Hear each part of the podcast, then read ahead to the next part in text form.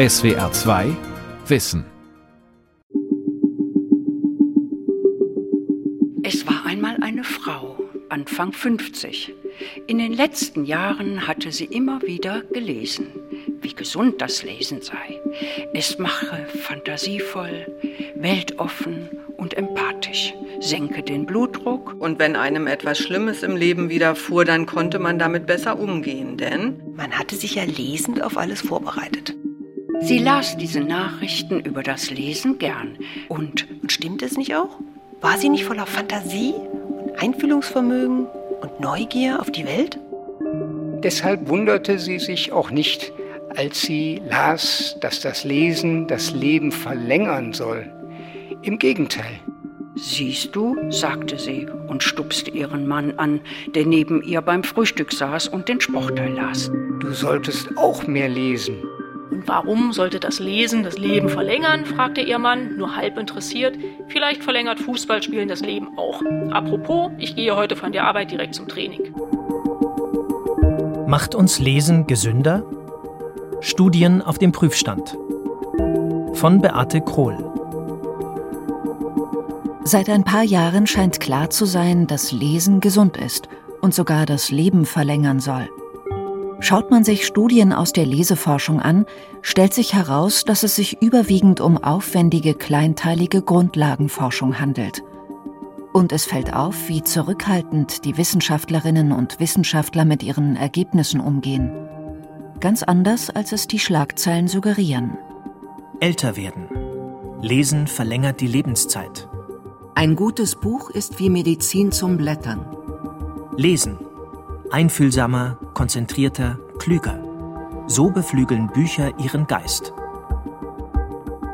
Wie hängen Lesen und Gesundheit tatsächlich zusammen? Welche der positiven Nachrichten über das Lesen lassen sich belegen und bei welchen ist Vorsicht geboten? Und was passiert eigentlich in unserem Körper, wenn wir Romane oder Sachbücher lesen? Und was in unserer Seele? Ralf Radach ist Professor für allgemeine Psychologie an der Bergischen Universität Wuppertal und ein international renommierter Leseforscher. Jetzt gehen wir ins EEG-Labor. So, hier wird es nochmal isolierter. Das ist also hier eine richtig dicke Tür. Ne? Sie sehen, die Wand ist hier ungefähr 30 Zentimeter dick. Da kommt keine Strahlung durch. Ralf Radach und sein Team erforschen, was im Gehirn passiert, wenn unsere Augen Schrift wahrnehmen. Wir also mit dem Lesen beginnen. Die fensterlosen Labore, die gegenüber den Büros liegen, wirken klein und unspektakulär. Wegen Corona sind sie für Probanden geschlossen. Wir haben jetzt das Equipment ein bisschen eingepackt. Normalerweise steht hier ein Messgerät für EEG-Messungen. Und da kann man dann bis zu 128 Elektroden auf so einem Kopf festkleben. Und beim Lesen kann man das EEG sehr gut einsetzen, um die zeitlichen Verhältnisse, also den zeitlichen Ablauf der Verarbeitung im Gehirn zu untersuchen. Mit dem EEG zeichnen die Wissenschaftler die Reize auf der Hirnrinde der Probanden auf. Beim Lesen ist das gesamte Gehirn aktiv. Der Leseprozess ist sehr komplex. Das heißt auch, dass die Wissenschaftler sehr kleinteilige Untersuchungen machen müssen, um die einzelnen Schritte zu verstehen. Zum Beispiel messen sie, wie lange es dauert, bis wir herausfinden, ob es sich bei den aneinandergereihten Buchstaben um ein echtes Wort mit einer echten Bedeutung handelt oder um ein Nichtwort.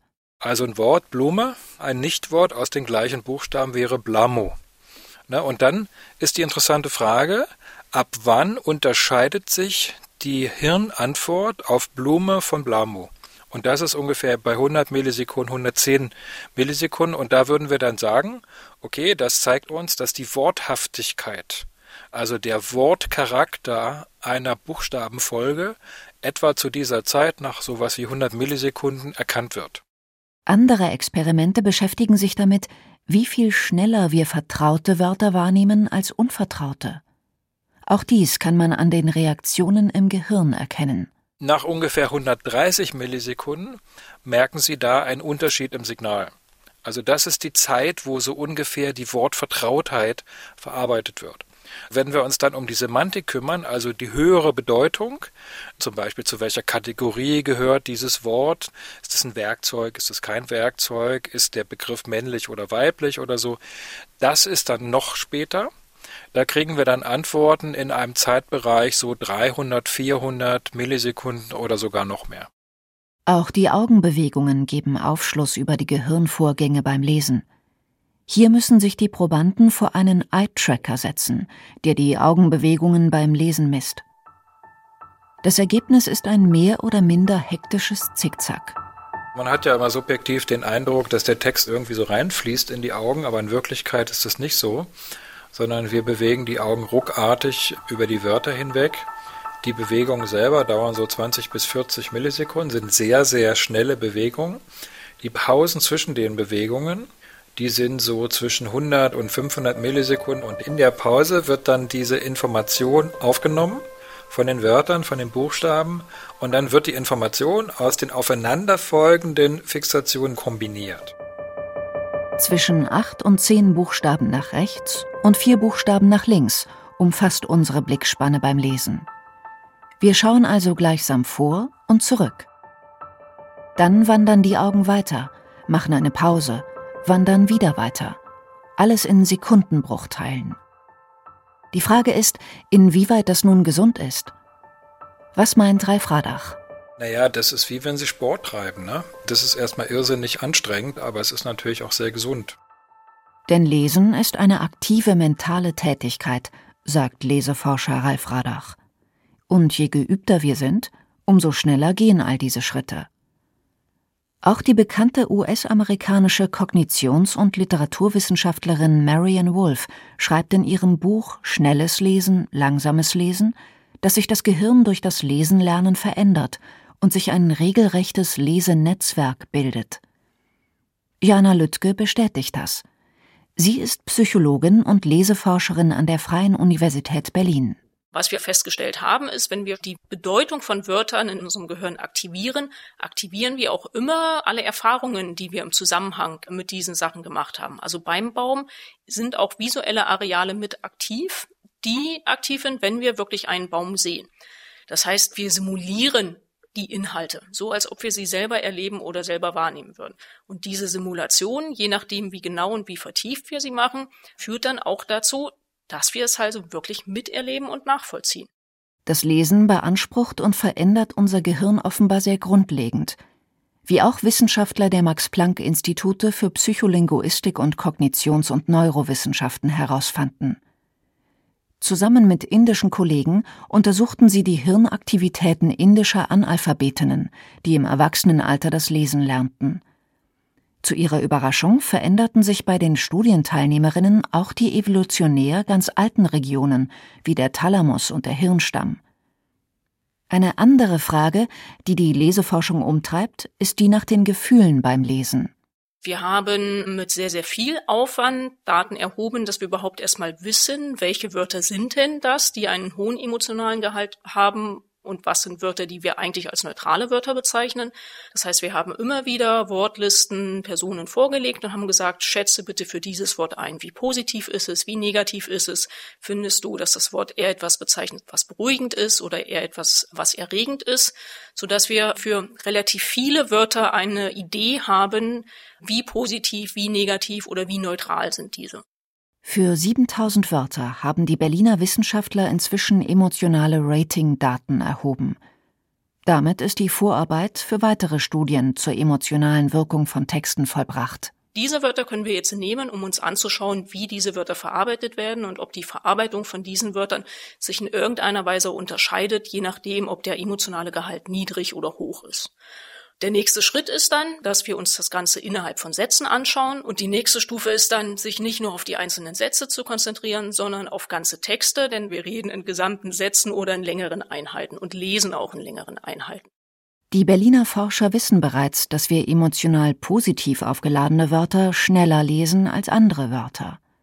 Das gleiche gilt für negativ aufgeladene Wörter, die uns erregen. Klar ist auch, dass in erzählenden Texten mehr positiv aufgeladene Wörter vorkommen und dass unser Gehirn beim Lesen dieselben Bereiche nutzt, die auch bei realer Wahrnehmung aktiv sind. Andere Fragen zur emotionalen Seite des Lesens sind nach wie vor offen. Dazu gehört auch die Frage, warum wir das berühmte Abtauchen beim Lesen, das die Forscher Immersion nennen, meist als angenehm empfinden. Das ist nach wie vor eine sehr, sehr umstrittene Frage, warum wir das als etwas Positives am Ende erleben, auch dann, wenn die Inhalte sehr negativ sind. Wir scheinen uns bewusst zu sein, dass das halt nicht wirklich real ist. Also wenn im Text beschrieben wird, dass jemand gejagt wird, dass der Mörder mit dem Messer hinter der Tür steht, man eventuell gleich verletzt wird, sind wir in der Lage, die Angst der Person in irgendeiner Weise nachzuvollziehen. Wir sind uns aber gleichzeitig bewusst, dass es nicht wirklich eine reale Bedrohung ist. Das zusammen führt eventuell dazu, dass wir das Ganze dann am Ende als etwas sehr, sehr Positives erleben können. Aber hält Lesen das Gehirn auch nachhaltig fit? Auch diese Frage hat die Wissenschaft bislang weniger geklärt, als es oft den Anschein hat. Belegen lässt sich, dass das Lesen mit zu den Tätigkeiten gehört, von denen das schwächer werdende Gehirn im Alter profitiert. Darauf weist zumindest eine Studie des Rush Center for Alzheimer Disease der Universität Chicago hin. Die Wissenschaftler wollten wissen, ob lebenslange kognitive Aktivitäten dazu führen, dass neuropathologische Schäden im Gehirn im Alter abgemildert werden. Dazu hatten sie knapp 300 Teilnehmerinnen und Teilnehmer eines Forschungsprojekts zu chronischen Alterserkrankungen befragt, wie viel sie in ihrem Leben gelesen, Bibliotheken besucht und Briefe geschrieben haben. Anschließend machten die Studienteilnehmer einmal im Jahr einen Kognitionstest. Nach ihrem Tod wurden ihre Gehirne auf neuropathologische Schäden untersucht, wie Schlaganfälle, Eiweißablagerungen und Lewy-Körperchen – die typisch für Demenzerkrankungen sind. Das Ergebnis? Die Probanden, die als Kind oder im höheren Erwachsenenalter gelesen, Bibliotheken besucht und Briefe geschrieben hatten, konnten die altersbedingten Veränderungen ihres Gehirns offenbar besser ausgleichen. Dass das Lesen eine Demenzerkrankung nicht verhindern kann, belegt eindrucksvoll ein Text des Schriftstellers Marcel Bayer. In seiner Familie hatten das Lesen und der kreative Umgang mit Sprache immer eine große Rolle gespielt. Nachdem ihre Bücher in der vorherigen Wohnung mehrere Jahre lang in Umzugskartons verpackt herumgestanden hatten, ohne dass meine Mutter mehr als einen flüchtigen Blick in ihre dem Auge so gut wie verborgene Bibliothek geworfen hätte, war ich nach ihrem neuerlichen und letzten Umzug in eine eigene Wohnung bald daran gegangen, die Bibliothek im neuen Arbeitszimmer wieder aufzustellen. In der Hoffnung, damit würde ein neuer Lebensabschnitt beginnen, würden die Lebensgeister wieder geweckt. Nachdem alle Bücher in die Regale einsortiert waren, setzte sich meine Mutter an ihren leeren Schreibtisch, schaute, staunte, freute sich, machte eine anerkennende Bemerkung und betrat das Zimmer danach nie wieder. Und was hat es mit der vermeintlich lebensverlängernden Wirkung des Schmökerns auf sich? Stirbt man tatsächlich später, wenn man Bücher liest? Diese Frage zu beantworten hat schon viele Forscher gereizt. Manche kamen zu dem Ergebnis, dass das Lesen das Leben verlängert, andere fanden keine signifikanten Unterschiede. Wieder andere stellten fest, dass das Lesen das Leben von Frauen verlängert – Demgegenüber steht eine Studie, die diesen Effekt vor allem bei Männern festgestellt hat. Forscher der Yale-Universität gehen in der jüngsten Studie von 23 gewonnenen Lebensmonaten durch das Lesen aus. Allerdings nur, wenn man Bücher liest. Zeitungen und Zeitschriften bringen nichts. Das zeigt, einen eindeutigen kausalen Zusammenhang zwischen dem Lesen und der Lebenszeit zu belegen, ist selbst mit ausgeklügelten statistischen Verfahren schwierig. Und wie steht es um die Empathie? Die soll sich durch das Lesen von anspruchsvollen Romanen und Erzählungen auch verbessern, heißt es oft. Der italienische Leseforscher und Sozialpsychologe Emanuele Castano hat erforscht, inwieweit das Lesen von Literatur die sogenannten Theory of Mind Fähigkeiten verbessert – die Behauptung, dass Leserinnen und Leser anspruchsvoller Literatur empathischer seien, findet er verkürzt. Wir erreichen den Professor für kognitive Psychologie an der Universität von Trient per Skype. Theory of mind refers to the capacity to infer and represent other people's mental states. Die Theory of Mind bezeichnet die Fähigkeit, sich ein Bild vom geistigen Zustand anderer Menschen machen zu können. Und das nicht nur anhand ihres Gesichtsausdrucks, sondern auch indem man sich vorstellt, wie sie handeln könnten. Bei der Theory of Mind geht es darum, die Stimmung und das Verhalten von anderen Menschen zu erahnen. Emanuele Castano und sein Team haben in ihrem Experiment 700 Probanden in ihr Labor gebeten und sie mehrere Standardtests zu ihren Theory of Mind Fähigkeiten machen lassen. Wer wollte, konnte vor den Tests einen Sachtext über die Kartoffel, die Bambuspflanze oder den Spatz lesen, in einem Ausschnitt aus drei aktuellen Bestsellern schmökern oder einen literarischen Text von Don DeLillo und Louise Erdrich wählen. Außerdem gab es eine Gruppe, die nichts las. Danach absolvierten sie den Reading the Mind in the Eyes Test. Der Reading the Mind in the Eyes Test macht sich unsere Fähigkeit zunutze, bis zu einem gewissen Grad die Stimmung eines Menschen aus seinem Gesicht ablesen zu können. Der Test besteht aus Fotos von Personen, bei denen man nur die Augenregion sieht. Die Probanden müssen dann die Stimmung der Personen einschätzen, wobei wir ihnen vier Möglichkeiten vorgegeben haben, von denen eine richtig war. And there is actually one correct answer among the four. Als das Team um Emanuele Castano die Testergebnisse verglich, stellte sich heraus, dass die Leserinnen und Leser mit den literarisch anspruchsvollen Texten am besten abgeschnitten hatten. Dasselbe Muster fand sich auch bei zwei weiteren Untersuchungen, die den Reading the Mind in the Eye Test ergänzten. Was wir in den fünf Versuchen wieder und wieder gesehen haben, war, dass die Menschen besser bei den Theory of Mind Tests abschnitten, nachdem sie literarische Texte gelesen hatten. Das Lesen literarischer Texte verschafft uns also bei diesem psychologischen Prozess tatsächlich Vorteile. Man kann sich besser in andere Menschen hineindenken. Emanuele Castano hat diesen Befund später mit einem zweiten, etwas anders gelagertem Versuch mit 500 Teilnehmern untermauert. Diesmal wollte er wissen, ob Leserinnen und Leser literarischer Texte auch dann überdurchschnittlich abschnitten, wenn sie nicht unmittelbar vor den Tests lasen. Auch hier erreichten die Leserinnen und Leser literarischer Texte die höchste Punktzahl. Andere Forscher haben ähnliche Experimente gemacht – dass Leserinnen und Leser anspruchsvoller literarischer Texte die Stimmung und das Verhalten von anderen Menschen besser erahnen als die Leserinnen und Leser von Populärliteratur, scheint also tatsächlich gesichert zu sein. Die Schlussfolgerung, dass sie das automatisch zu besseren Menschen macht, geht Emanuele Castano allerdings zu weit. I understand why ich verstehe, warum die Ergebnisse häufig so interpretiert werden. Die Theory of Mind und die Fähigkeit, die Stimmung und das Verhalten von Menschen zu erkennen, wird mit Empathie in Verbindung gebracht. Was nahe liegt, weil man eher auf eine leidende Person reagiert, wenn man in der Lage ist, sich in andere Menschen hineinzuversetzen. Es gibt aber auch viele andere Faktoren, die die Theory of Mind Fähigkeiten beeinflussen und zur Empathieentwicklung beitragen. Viel hat mit unserer Sozialisation zu tun, frühkindliche Erfahrungen und Erfahrungen, die wir im Alltag machen. Tatsächlich gibt es für die beliebte These, dass Leserinnen und Leser per se empathischere Menschen seien, etliche Gegenbeispiele.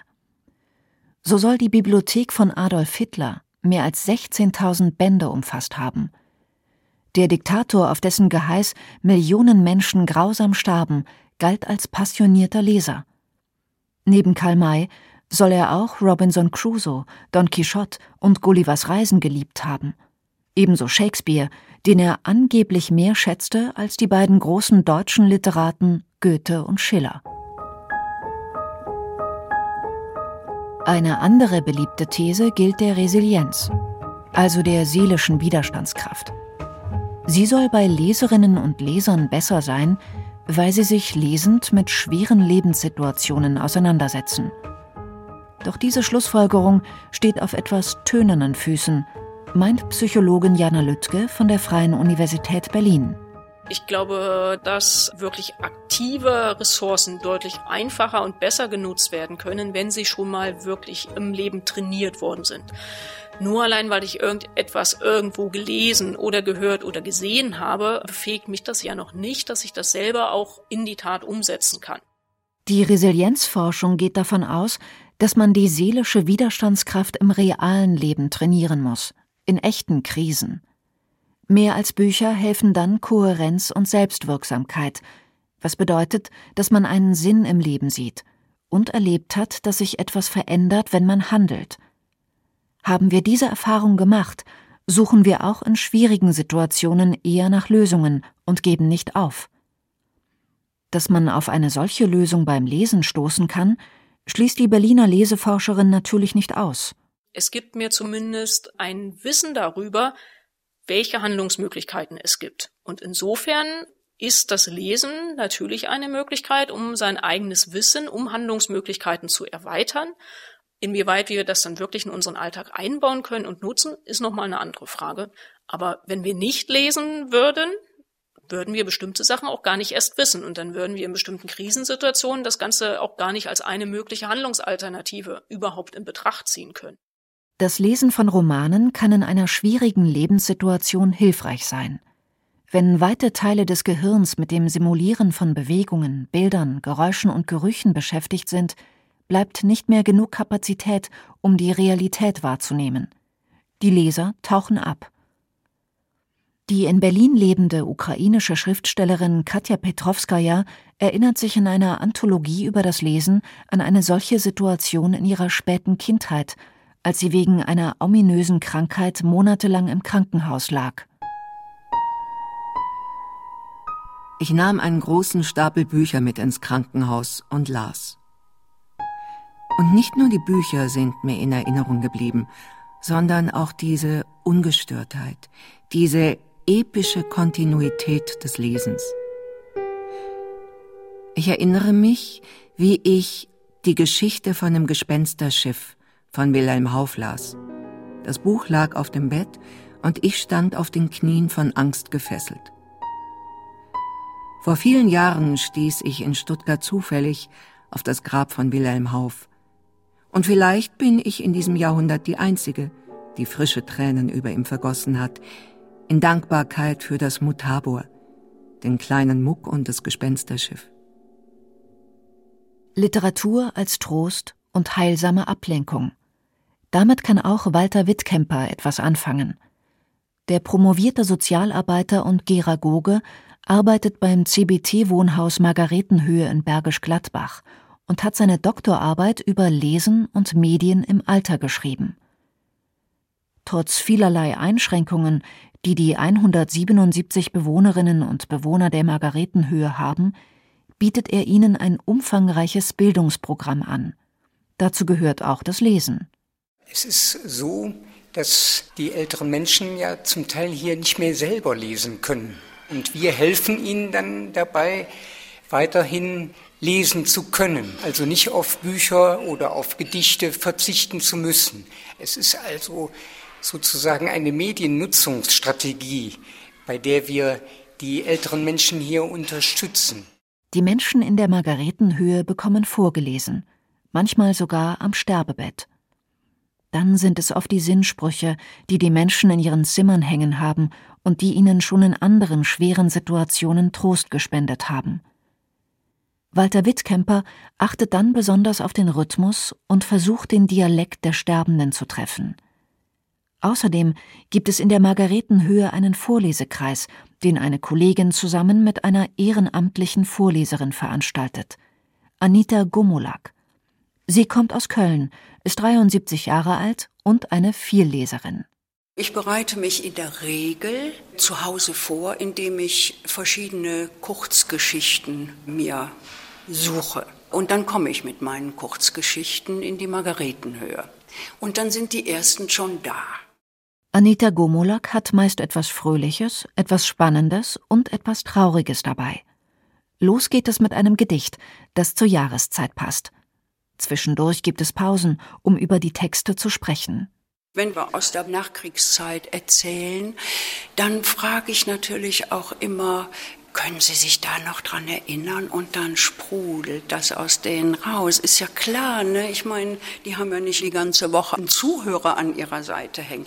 Und das ist das, was ich so gerne habe, ne? Dass Menschen wieder fröhlich sind. Und wenn es nur für den Moment ist. Aber sie sind's. Dieses Konzept funktioniert auch mit demenzkranken Menschen. Die, erzählt Anita Gomolak, würden in der Vorleserunde zudem körperlich ruhiger. Am Ende habe sich die Stimmung bei allen verändert. Ich merke das an den Augen. Der Blick wird ein ganz anderer. Und ich habe immer so den Eindruck, wenn die Leute kommen mit ihrem Rollator, dann kommen die immer so ein bisschen gebückt und so eingefallen. Und wenn die Lesestunde vorbei ist, dann gehen die Leute viel gestrickter aus dem Haus. Walter Wittkemper hat außerdem das Gefühl, dass das Vorlesen den Menschen dabei hilft, ihre Lebenssituation zu akzeptieren. Das Vorlesen spielt da eine ganz wichtige Rolle, dass sie eben diese Entwicklungsaufgabe, wie gehe ich jetzt mit meinem schwächer werdenden Körper, mit meiner schwächer werdenden geistigen Verfassung um, dass da eben auch Literatur dazu beitragen kann, dass man das ein Stück weit annimmt und dass die Leute dann getröstet unter Umständen aus so einer Vorleserunde herausgehen. Auch dabei geht es meist nur um Momente, aber die sind kostbar. Und warum klappt es ausgerechnet mit Literatur so gut, dass man sich entwickelt und getröstet wird? Das hat einen ganz anderen Charakter, wenn ein Text vorgelesen wird. Dann merken die Menschen, jetzt kommt etwas Kulturelles. Und sie fühlen sich dann auch als etwas Besonderes. Und das weckt die Lebensgeister, gibt neuen Mut. Das Lesen das Leben verlängert, empathischer macht oder sogar Leben rettet. Das geben Forschungsergebnisse bislang nicht her. Aber es ist ein gutes Training fürs Gehirn, kann Halt in schwierigen Zeiten geben und uns im hohen Alter vitalisieren. Und das ist doch schon mal ein guter Befund.